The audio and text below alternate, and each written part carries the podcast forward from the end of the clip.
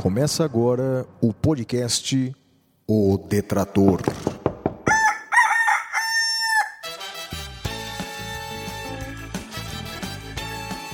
Comigo, o Detrator 45, Flávio Martins.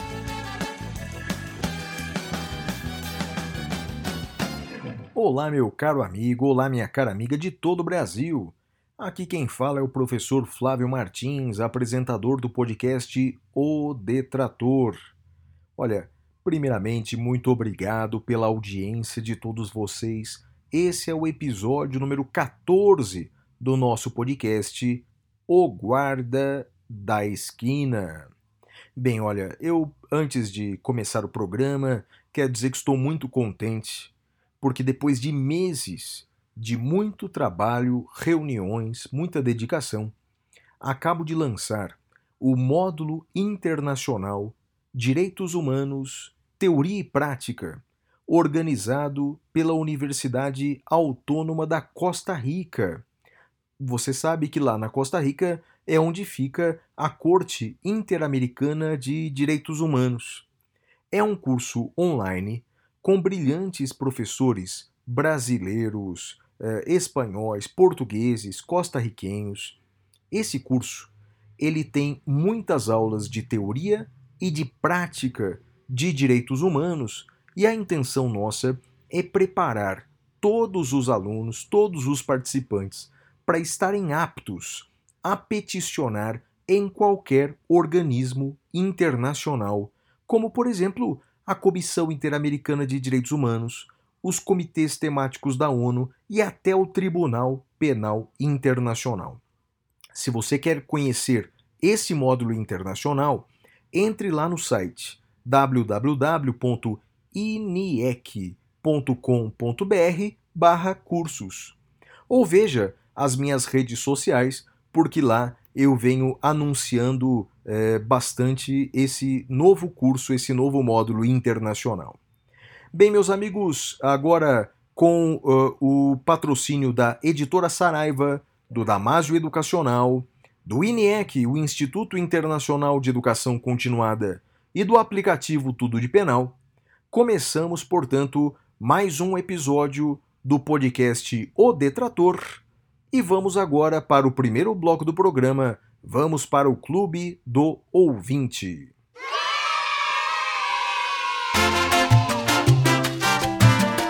Clube do Ouvinte. Nesse bloco, eu vou apresentar para vocês o Clube do Ouvinte. É um programa de apoio, um programa de assinaturas do nosso programa. Muitos já conheciam esse programa lá do Saindo da Caverna, mas ele está acompanhando a gente aqui no Detrator. Você, através de pequenas contribuições mensais, você nos ajuda na programação semanal que nós fazemos de podcasts e, além disso, você recebe benefícios exclusivos. São dois planos. No plano básico de R$ reais mensais, você recebe mensalmente videoaulas exclusivas, textos exclusivos, participa de sorteios semanalmente e ainda tem descontos em eventos uh, jurídicos por mim coordenados. Por exemplo, nesse mês de junho, os primeiros materiais que foram já postados para os assinantes é, são é, de iniciativa de uma palestrante convidada, que é a professora Patrícia Carla. Ela deu uma videoaula pros, exclusiva para os nossos assinantes sobre a nova lei de licitações, também fez uma apostila para os nossos assinantes esses são materiais exclusivos do Clube do Ouvinte. Já no plano avançado de 20 reais mensais, além de todos esses benefícios que eu mencionei no plano básico, você receberá, após 12 meses, dois livros de minha autoria, o curso de Direito Constitucional e o Direitos Sociais em Tempo de Crise Econômica, ambos da editora Saraiva. Para ser um assinante é muito fácil é só entrar no site www.apoia.se barra Clube do Ouvinte. Repetindo, apoia.se barra Clube do Ouvinte. E o ganhador da semana, quem foi sorteado com o exemplar do livro Constituição em Tempo de Crise, em que eu sou um dos autores, é Vinícius Ferreira. O livro Vinícius está a caminho de sua casa. E vamos agora para o próximo bloco do programa, vamos para o Fale com o Detrator.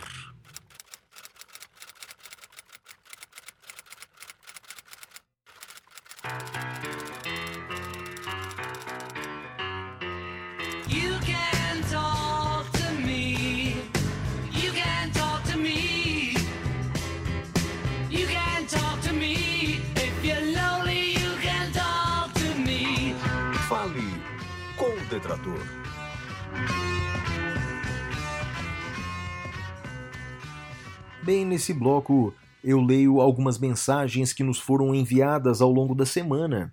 Você também pode mandar a sua mensagem para o nosso e-mail, que é o podcast professorflaviomartins.com.br ou pode mandar também suas perguntas ou mensagens lá pelas redes sociais. Os meus endereços, tanto no Twitter quanto no Instagram, são arroba siga o Flávio. A primeira mensagem da semana é do Eliseu Bordignon, que escreve assim pra gente, professor Flávio, espero, uh, uh, escrevo-lhe para baixo detalhar um fato que nos idos de 1855, o doutor João Teodoro Xavier já defendia em suas aulas na Faculdade do Largo de São Francisco a tese do direito dos animais. Olha só que interessante.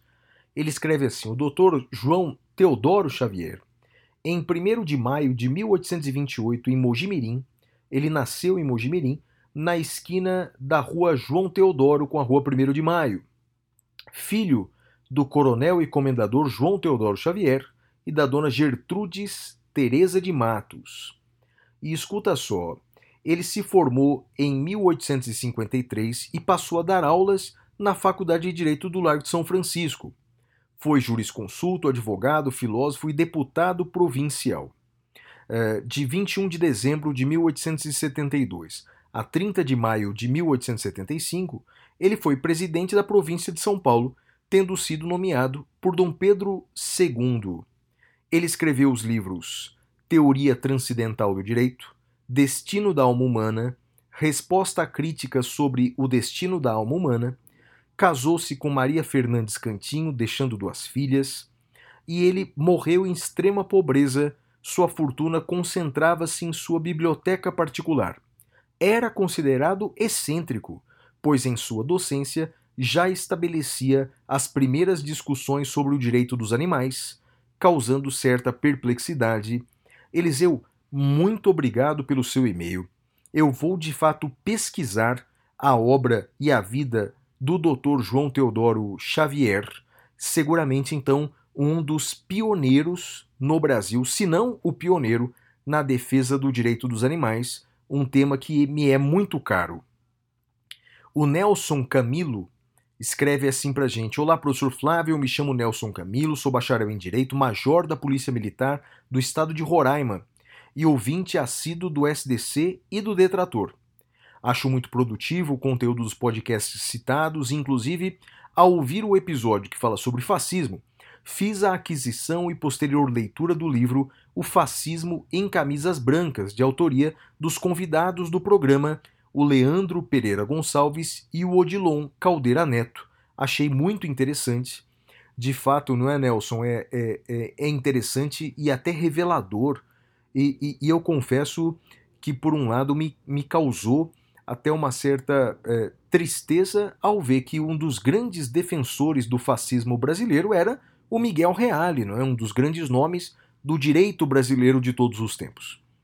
Ele continua assim: Não curto muito rock, porém gosto de bossa nova, samba e pagode. Acredito, por ser músico, que a harmonia da bossa, com campo harmônico rico e dotado de tétrades, afaga e alegra os meus ouvidos sensíveis. Olha, uh, meu caro Nelson, eu também sou muito fã de bossa nova.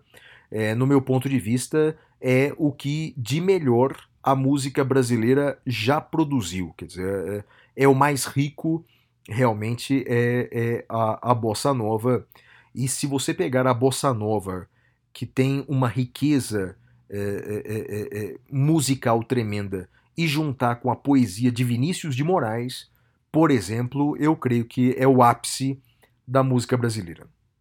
Admiro muito seu trabalho como professor, inclusive já fui seu aluno é, no Damásio Educacional. Gostaria de sugerir que o senhor convidasse alguém para falar sobre direito militar.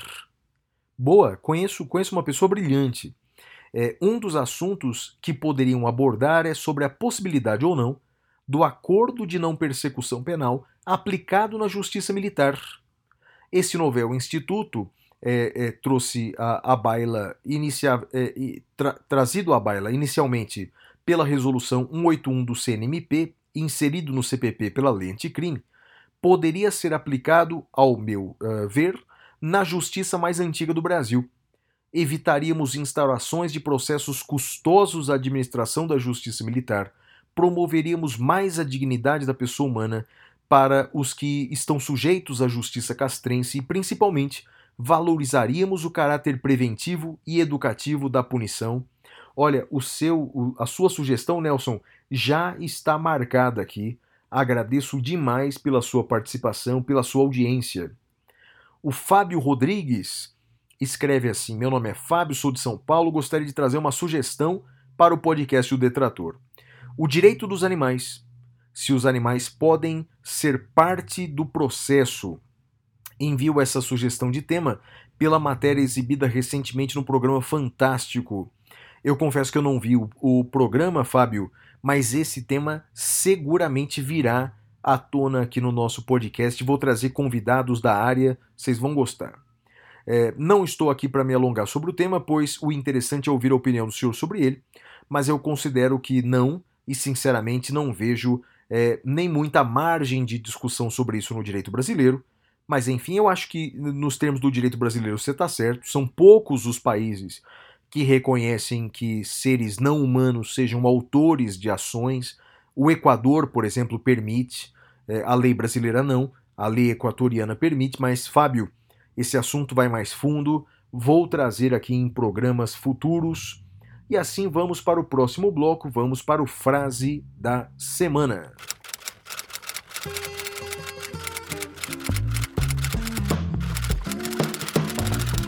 frase da semana.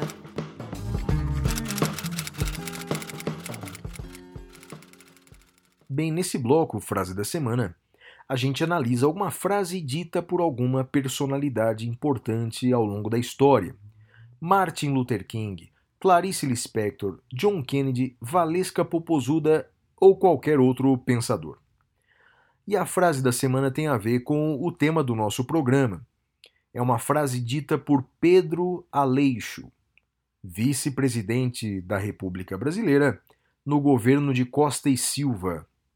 Ele disse assim: Não é o presidente que eu temo, mas quando o arbítrio e o autoritarismo se instalam no topo da cadeia, eles descem em cascata até o guarda da esquina. E a esse eu temo. Então, eu não assino. Ele disse isso ao se recusar a assinar o ato institucional número 5. Então veja essa frase de Pedro Aleixo.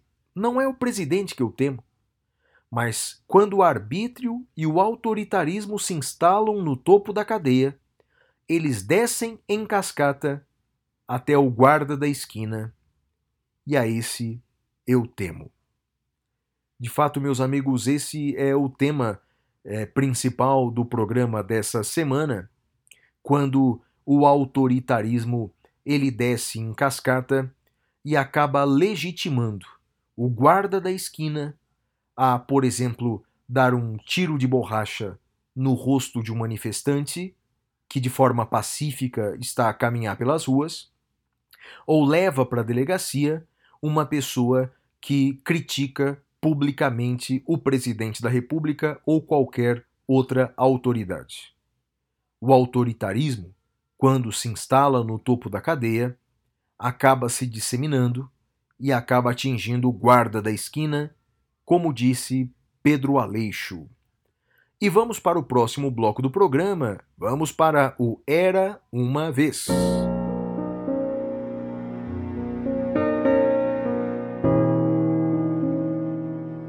Era uma vez. Bem, nesse bloco nós examinamos um ou mais fatos históricos que aconteceram no dia de lançamento do nosso programa. Esse episódio foi lançado no dia 7 de junho de 2021.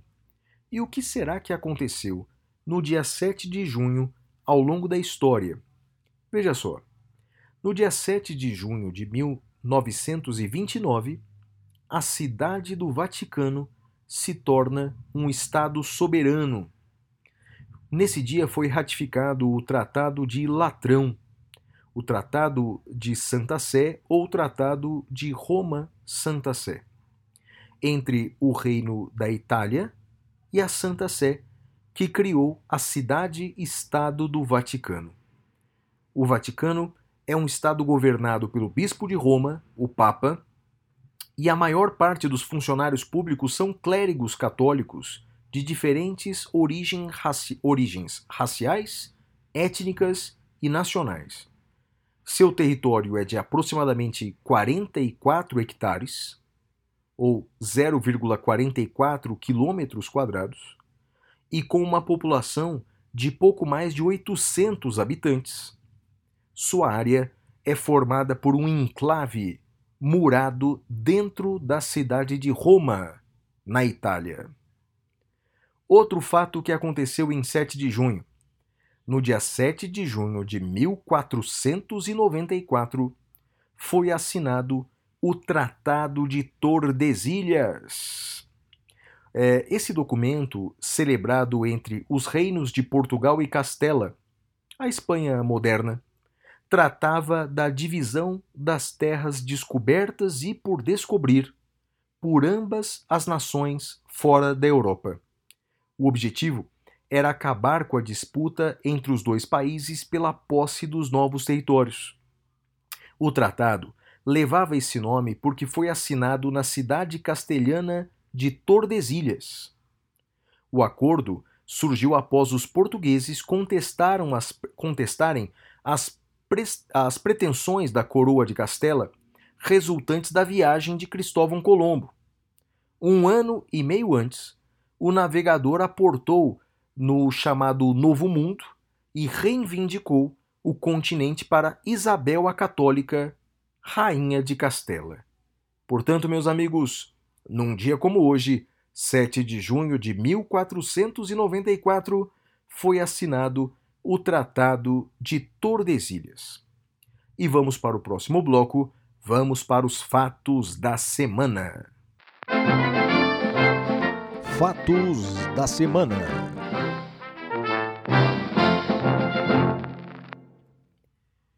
Bem, o primeiro fato da semana é que a Polícia Federal fez buscas uh, na casa do governador do Amazonas e tentou prender um dos secretários do governo do Amazonas. O governador do Amazonas, Wilson Lima, do PSC, Partido Social Cristão, é um dos alvos dessa operação da Polícia Federal realizada essa semana. Bem, sobre os aspectos jurídicos uh, dessa, dessa operação uh, policial.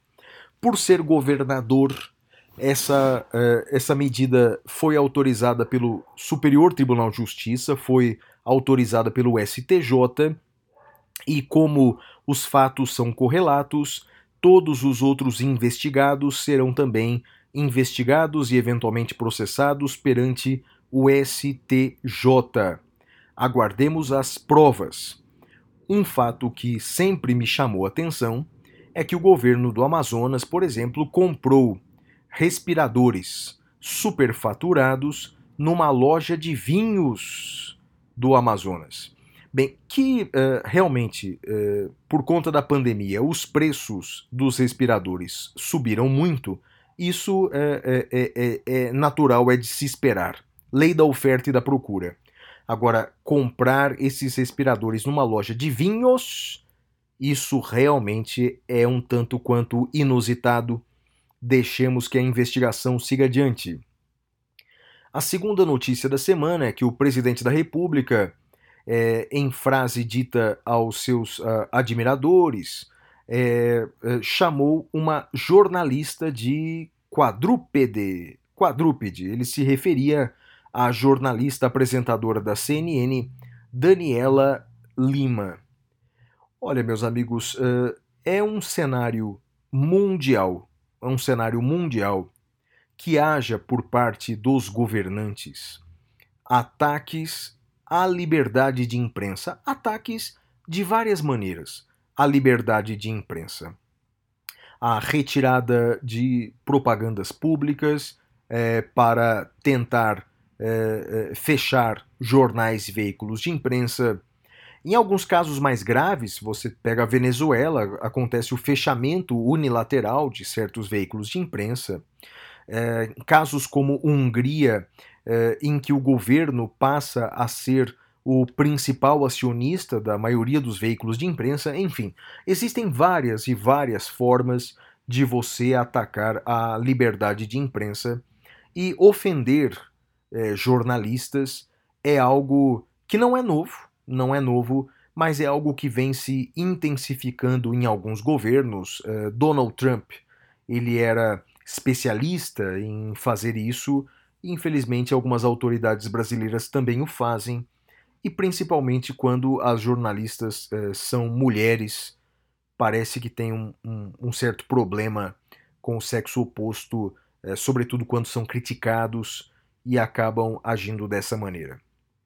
A terceira notícia da semana é que uh, um médico brasileiro foi preso no Egito.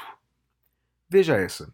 Uh, o Ministério Público do Egito uh, ele pediu a prisão por alguns dias do médico de Porto Alegre investigado por assédio sexual no Egito. O médico Victor Sorrentino. Ele foi detido a caminho do aeroporto de Cairo é, isso porque ele fez uma, uma filmagem e postou na internet ironizando uma jovem vendedora que lhe vendia papiro e ele fez algumas uh, brincadeiras, digamos assim, de cunho sexual. O fato é que aquilo viralizou. Eu não o conhecia, mas parece que ele tem muitos seguidores. Aquilo viralizou aquilo chegou no ouvido das autoridades egípcias que o prenderam por conta dessa, dessa prática. Meus amigos, eh, temos que ter uma coisa em mente. Isso que acontece no Brasil, de uma disseminação de crimes que ficam impunes, não é assim em grande parte do mundo. Então, por exemplo, esses crimes que acontecem, por exemplo, pelas redes sociais, esses crimes contra a honra que acontecem, por exemplo, nas redes sociais, isso que no Brasil se tornou um grande palco da imunidade. Se o Brasil virou um grande palco de disseminação de notícias falsas, de notícias criminosas, o Brasil é o grande país da impunidade digital. Não é assim em no resto do mundo. No Brasil, em que a impunidade é generalizada, não é assim no mundo. Veja o caso do presidente, que caminha por todas as ruas brasileiras sem máscara, mas quando vai para qualquer país, como foi recentemente no Equador, coloca máscara. Portanto, se no Brasil o cumprimento da lei virou uma faculdade, em outros países o cumprimento da lei ainda é uma obrigação. Então, cuidado se você, brasileiro, vai para outro país, porque nesses outros países eles ainda costumam respeitar a lei. E vamos para o próximo bloco, vamos para o tema da semana.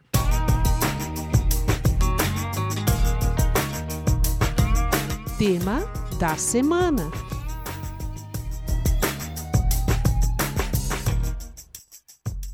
Bem, o tema da semana é o guarda da esquina.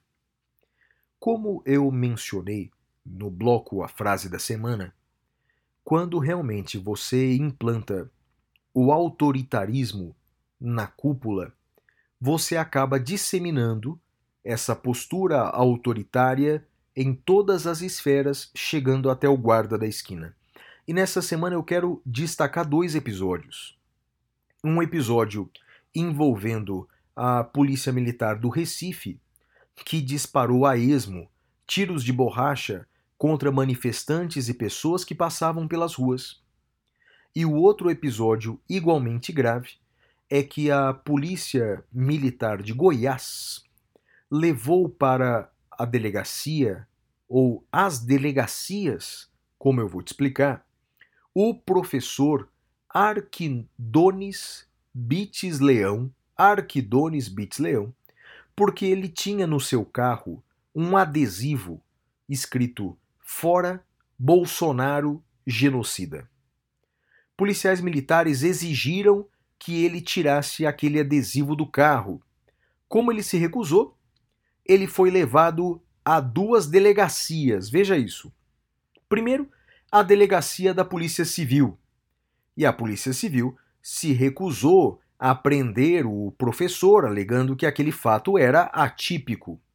Depois, ele foi levado, a Polícia Militar, insatisfeita, levou até a delegacia da Polícia Federal, alegando que se tratava de crime previsto na Lei de Segurança Nacional. Meus amigos, isso é um enorme absurdo aplicar a lei de segurança nacional para uma pessoa que ainda de forma ácida ela critica quaisquer autoridades.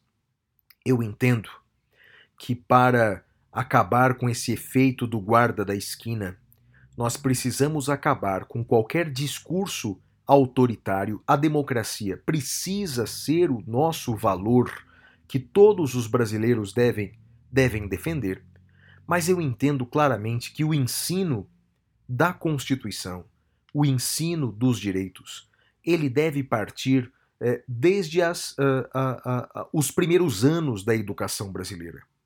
Não é possível que os brasileiros não conheçam o conteúdo, o, o, a dimensão, a amplitude dos seus direitos e dos seus deveres. E principalmente agentes públicos, como professores, como policiais principalmente. É, é impensável que essas pessoas desconheçam o conteúdo da lei, o conteúdo da Constituição. Porque conhecer a Constituição e, e a educação como um todo são remédios contra o autoritarismo. E vamos agora para o próximo bloco, em que falará sobre direito do trabalho o nosso querido amigo Marcos Scalércio. Direito do Trabalho.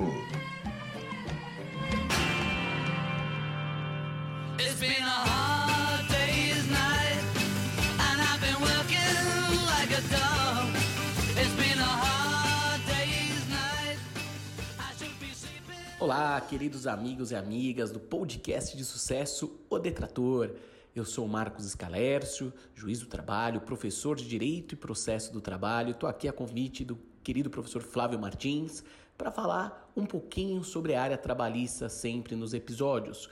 Fiquem à vontade para mandar suas dúvidas, temas, sugestões. Pode mandar diretamente para o professor Flávio Martins no, no e-mail do professor Flávio, podcast arroba professorflaviomartins.com.br ou pode mandar para mim nas minhas redes sociais, arroba Marcos Escalércio no Instagram ou me procure no canal do YouTube Marcos Escalércio. Vamos lá? O debate de hoje, o tema de hoje que foi solicitado é falar sobre equiparação salarial. Falar um pouquinho o que, que se é o que seria esse direito, como se conquista. Tem gente maldosa que fala que equiparação é o direito do invejoso, da pessoa que quer o mesmo salário do outro. Que é isso? Não. O direito à equiparação salarial, gente, tem relação com a não discriminação, tem relação com, a, com o princípio da igualdade, preceitos constitucionais. A ideia é garantir a isonomia salarial para quem faz a mesma atividade, mesma função. Só que não é tão simples, não basta falar que faz a mesma coisa. O artigo 461 da CLT apresenta alguns requisitos, artigo 461 da CLT. E ele fala o seguinte: tem que ser, tem que ter identidade de função. Como assim? Não basta, não precisa ter o mesmo nome o cargo, jamais entre o trabalhador e o paradigma, quem que é o paradigma, professor? O paradigma é aquela pessoa que você quer o mesmo salário, é o espelho, é aquela pessoa que você busca a mesma remuneração. Entre o trabalhador e o paradigma, é necessário que eles exerçam a mesma função, a mesma atividade. E seria a mesma função como? Com a mesma perfeição técnica, a mesma produtividade. Então eles têm que fazer a mesma coisa com a mesma perfeição e a mesma produtividade. Além disso, eles têm que trabalhar para o mesmo empregador. Não é possível a equiparação com empregadores diferentes. Outro ponto importante, que aí é uma novidade da reforma trabalhista, em 2017 criou esse outro requisito, que podemos dizer que é até criticado, que fala que tem que ser o mesmo estabelecimento. O texto antigo falava a mesma localidade, agora não. Mesmo estabelecimento, ok? O que dificulta mais a equiparação, até porque o conceito de estabelecimento dentro da área trabalhista é de debate. Então, se tem uma loja na rua e outra loja do outro lado da rua do mesmo empregador, caixas dessas lojas não terão direito à equiparação salarial, porque são estabelecimentos diferentes. É um tema que gera reflexão, tá? Esse requisito. Também não pode ter diferença na função entre o reclamante e o paradigma superior a dois anos, não pode. Ou se o paradigma trabalha naquela atividade, naquela função há mais de dois anos, não há direito à equiparação. Também a lei exige que não haja diferença no emprego entre o reclamante, entre o trabalhador e o paradigma superior a quatro anos. Então, se o paradigma já está na empresa há mais de quatro anos do que o próprio trabalhador, não há direito à equiparação, tá certo? Por fim, afasta a equiparação se a empresa existir quadro de carreiras. O que, que é isso? Quando a empresa já estipula previamente, através de regras específicas, requisitos para promoção para aumento de salário. Se a empresa possuir quadro de carreira, não há direito à equiparação. E uma novidade da reforma foi que afastou a necessidade da homologação desse quadro de carreira perante o Ministério.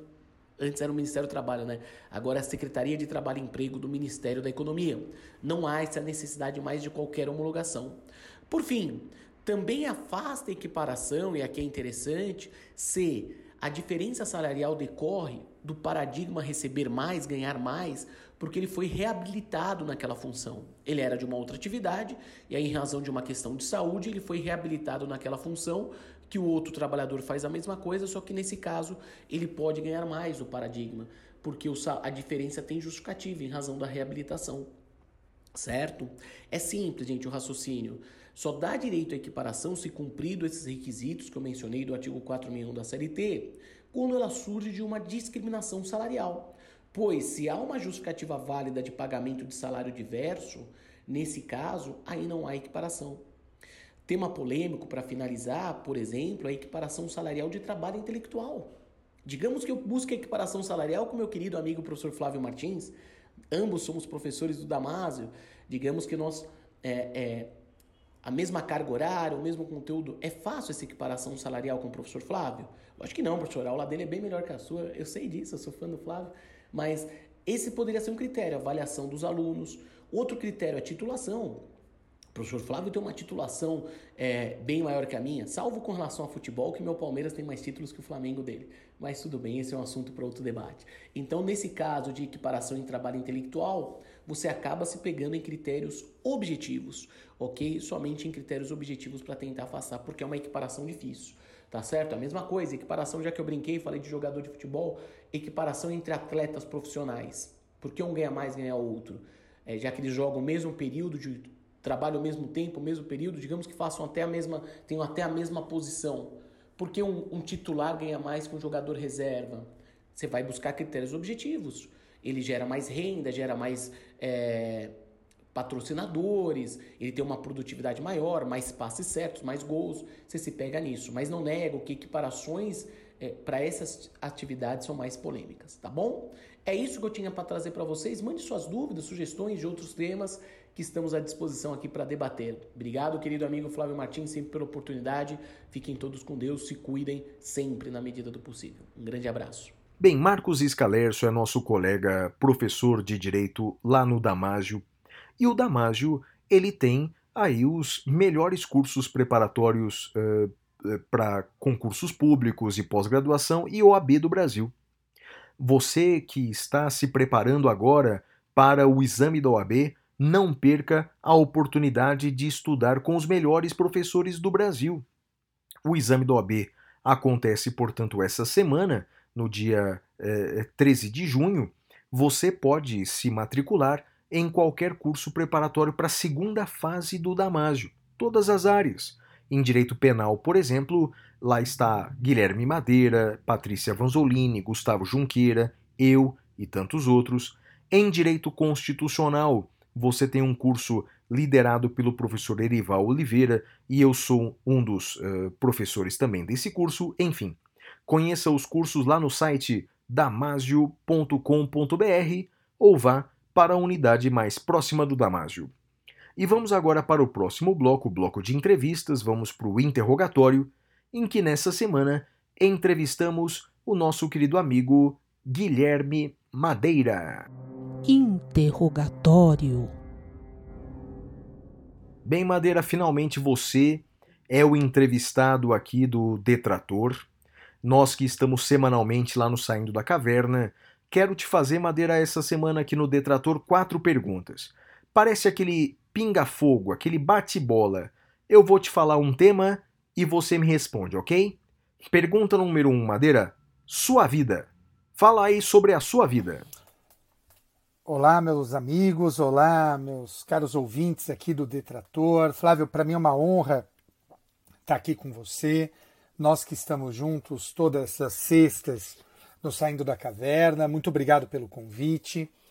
Bom, eh, eu sou nascido e criado numa cidade do interior de São Paulo chamada Bebedouro, uma cidade que fica a 378 quilômetros daqui, daqui de São Paulo. Meus pais são são professores, né? Minha mãe era professora de história, meu pai era professor de português, daí depois abandonou o magistério, foi ser comerciante, ele era dono de uma pastelaria lá até se aposentar. Eu fiquei em Bebedouro até os 17 anos e saí de lá e vim para São Paulo, onde fiz minha graduação aqui na Universidade de São Paulo, na, na Faculdade de Direito da USP. Passei no concurso da magistratura, depois voltei para São Paulo, onde fiz o mestrado e doutorado uh, também na mesma faculdade. E sou professor hoje juiz de direito, professor do Mackenzie, professor do Damásio, professor de algumas outras instituições, como a Escola Paulista da Magistratura, escolas do MP. Enfim, para mim é sempre motivo de muito orgulho uh, tudo isso. E sou juiz titular da 44ª Vara Civil Central aqui do Fórum João Mendes.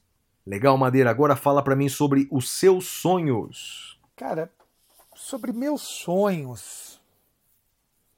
É engraçado, né? Eu acho que quando eu era mais jovem, eu tinha o sonho de mudar o mundo, cara. Tinha o sonho de tornar o mundo um lugar melhor. Depois, quando amadureci um pouco, o meu sonho era mudar as pessoas ao meu redor, fazer as pessoas ao meu redor pessoas melhores. E hoje, Flávio, eu tenho um único sonho, é que eu melhore, né? que eu me aprimore, que eu seja uma pessoa melhor a cada dia que passa. Acho que uh, eu respeito quem queira mudar o mundo, respeito quem queira mudar os que estão ao seu lado. Eu me contento se eu mudar a mim mesmo, né? se eu virar uma pessoa melhor. Eu acho que se nós nos concentrarmos no nosso aprimoramento, nos tornarmos pessoas mais bondosas, pessoas mais generosas, melhores humanos, acho que isso vai fazer toda a diferença no mundo. Então hoje o meu sonho é que eu me torne uma pessoa melhor, Flávio. Abandone os meus vícios, os meus defeitos, os meus erros e tente ser uma pessoa melhor. Muito bem, Madeira. Agora fala quais são os seus hobbies. Cara, quanto aos meus hobbies, eu gosto muito de leitura, né? Eu adoro literatura, gosto de ler. música, filme, show. Eu sou corredor também, sou maratonista amador. Então, logo acaba essa pandemia, eu espero poder voltar a frequentar shows e a viajar também. Né? Viajar é uma coisa que eu gosto bastante. Então, basicamente, livros, filmes, seriados, esporte uh, e música. Né? Basicamente, são esses os meus hobbies. Eu sinto muita falta de ir para shows de rock, eu gosto muito de shows, sinto muita falta de ir para o cinema, gosto de, de, de, filmes. Então, acho que essa é basicamente. Esses são basicamente meus hobbies. Eu mantenho ainda as corridas na pandemia, sempre de máscara. Mantenho uh, música, né? ouço todo dia, filmes, livros mas viajar e shows realmente ficou prejudicado com a pandemia. Eu espero que isso passe logo. E por último, Madeira, quais são suas preocupações? Bom, a preocupação que eu tenho, acho que é a preocupação de qualquer pessoa que seja pai ou mãe. Eu me preocupo com a minha filha, eu me preocupo o país que a gente vai deixar para essas próximas gerações. Acho que nós temos uma responsabilidade com o futuro, principalmente com os nossos filhos, com nossos netos, seja na questão econômica, seja na questão social, seja na questão ambiental. Eu temo muito pelo meio ambiente. Nós temos problemas seríssimos. Cito, por exemplo, o aquífero Guarani, que eh, uma das maiores, se não a maior reserva de água do mundo e que ocupa boa parte do Brasil, mas corre-se o risco dele ser é, poluído por conta do, do uso de agrotóxicos. Então, eu tenho muito pelo futuro, Flávio, o futuro uh, do que nós vamos deixar para os nossos filhos. Imagino que também seja essa a sua preocupação. Mas, apesar disso, eu tenho esperança no futuro, acho que o futuro vai ser melhor para eles do que é o nosso presente, Flávio. Muito obrigado, meu caro amigo Guilherme Madeira. E vamos agora para o próximo bloco. Vamos para o bloco em que temos dicas de bem-estar físico e mental. Vamos com o professor Marco Cardoso. Fala, mestre! Fala, mestre!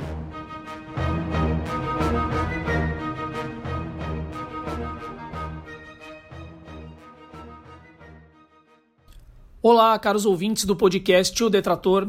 Aqui é o professor Marco Cardoso. Tudo bem com vocês? Obrigado por mais uma vez estarmos juntos. Bem, hoje não vou falar sobre algo específico que geralmente deixo como sugestão para vocês fazerem. Entretanto, sobre algo abstrato que está associado a qualquer assunto. Nas últimas semanas falei sobre meditação, sobre hábitos, sobre a importância de tomar água, dentre outros assuntos. Porém, hoje eu gostaria de falar sobre um ponto que está ligado a tudo que já falei e o que ainda vem pela frente que é a constância. Vocês têm ideia de quão importante é a constância em nossas vidas? Nada se constrói sem constância. Ela é importante em tudo na vida, principalmente quando buscamos um resultado específico. Mas infelizmente, muitas pessoas esperam o resultado muito rápido e acham que fazer algo duas ou três vezes já resolve a situação ou se constrói algo. Mas não é bem assim. Para você atingir um determinado nível de sucesso em algo que se propõe a fazer, você precisa ter constância, isso está ligado à disciplina, está ligado à repetição, está ligado a fazer, fazer, fazer, até que você consiga atingir um determinado objetivo. Vamos dar o exemplo do nosso grande amigo, professor Flávio Martins. Vocês acham que ele teria chegado onde chegou sem constância? Jamais. Eu que acompanhei uma parte de sua trajetória na construção de seu livro, Curso de Direito Constitucional, sei o quanto ele se dedicou e perseverou para atingir tal sucesso. Ou seja, sem constância ele não teria conseguido. Nada de maior profundidade será alcançado sem constância. Você precisa de repetição, aperfeiçoamento, entendimento daquilo que você pratica, seja para uma mudança de hábito, alimentação, transformação pessoal, prática esportiva, etc. Inclusive, quando falamos de constância, isso não está ligado somente a coisas boas, pois maus hábitos sendo feitos constantemente nos prejudicam e muito. A grande diferença é que, para uma constância positiva, nós precisamos estar ligados a uma disciplina positiva. Já com maus hábitos, isso não acontece, pois geralmente é uma constância que nos sabota, trazendo maus resultados para a nossa vida. Cabe a nós avaliarmos o que é prioridade para as nossas vidas e darmos sequência de forma sábia e com estratégia, pois nada supera o trabalho árduo. Sucesso para vocês, tenham uma excelente semana. Forte abraço. Bem, o mestre Marco Cardoso é seguramente um dos melhores professores que eu já tive. Ele é faixa preta no quinto grau de Kung Fu, professor de Kung Fu e técnicas orientais para a qualidade de vida desde 1992 e diretor da escola Quan Kun de Kung Fu, que fica em São Paulo. Se você quer conhecer o trabalho do professor Marco Cardoso e quer ser o seu aluno, veja lá nas redes sociais, veja lá no Instagram. O perfil dele é kungfulife7. Arroba kungfulife7. E vamos para o próximo bloco, vamos para o Dica da Semana.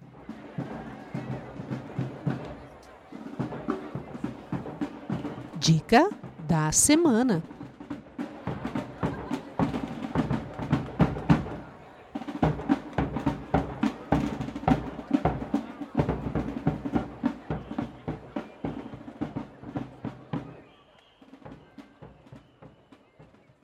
Bem, a, a, dica da semana que eu dou para vocês é uma série, é, uma minissérie, na verdade, que está na Netflix, é uma minissérie colombiana que eu recomendo demais para quem gosta de história.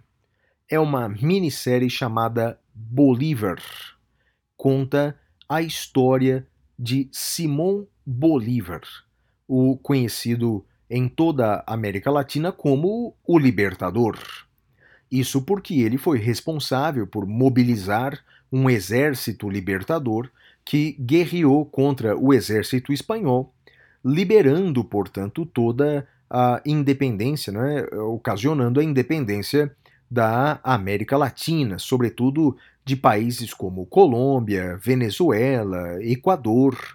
Então, olha, para quem não conhece bem a história de Simão Bolívar, recomendo essa minissérie. É praticamente uma novela com dezenas de episódios, com atores uh, latino-americanos. Recomendo demais. Conta desde o nascimento até a morte de Simão Bolívar. Assista Bolívar na Netflix. E vamos para o último bloco do programa, vamos para o curso do detrator.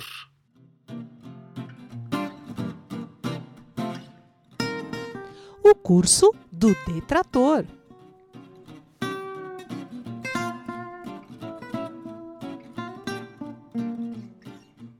Bem, no episódio de hoje eu vou falar para vocês sobre o novo constitucionalismo latino-americano. Esse nome foi dado a um movimento que surgiu aqui na América do Sul, especialmente no Equador, na Bolívia e na Colômbia, especialmente, que é uma mudança de paradigma no direito constitucional, uma mudança de paradigma no constitucionalismo. Esse movimento, que reúne principalmente essas uh, constituições, tem algumas diferenças para o constitucionalismo habitual, sobretudo aquele estudado na Europa. Primeiro, a ideia de criar estados plurinacionais. A Bolívia, por exemplo, é um estado plurinacional, várias nações dentro de um mesmo estado. Outro ponto diferencial desse movimento é dar um protagonismo muito maior a certos grupos minoritários, aos povos originários, que são especialmente os povos indígenas. Nesses países, os povos indígenas têm um protagonismo que, por exemplo, no Brasil, eles não têm. A ponto de as línguas, os idiomas indígenas serem também considerados idiomas oficiais. É assim, por exemplo, na Bolívia. É assim, por exemplo, no Equador. Esses povos originários, por exemplo, participam de órgãos jurisdicionais, como no caso da Colômbia. Esses povos originários chegaram a participar da elaboração da própria Constituição desses países. a ponto de você encontrar nas constituições da Bolívia e do Equador princípios oriundos das tradições indígenas. Outro ponto importante desse movimento, chamado Novo Constitucionalismo Latino-Americano, é que esse movimento tenta despertar, tenta redescobrir ferramentas de democracia direta, como plebiscito, referendo. E esse movimento também dá um tratamento diferente para a natureza. Por exemplo, se no Brasil o meio ambiente é um bem de uso comum do povo, nos termos do artigo 225 da Constituição, no Equador, a natureza é sujeito de direitos. Não é apenas objeto de direito, objeto da proteção jurídica, é também sujeito de direitos. Se você quiser saber mais sobre esse novo constitucionalismo latino-americano, veja lá no capítulo 1 do meu livro Curso de Direito Constitucional. E por hoje ficamos por aqui. Uma excelente semana para todos vocês. Até a próxima. Tchau, tchau.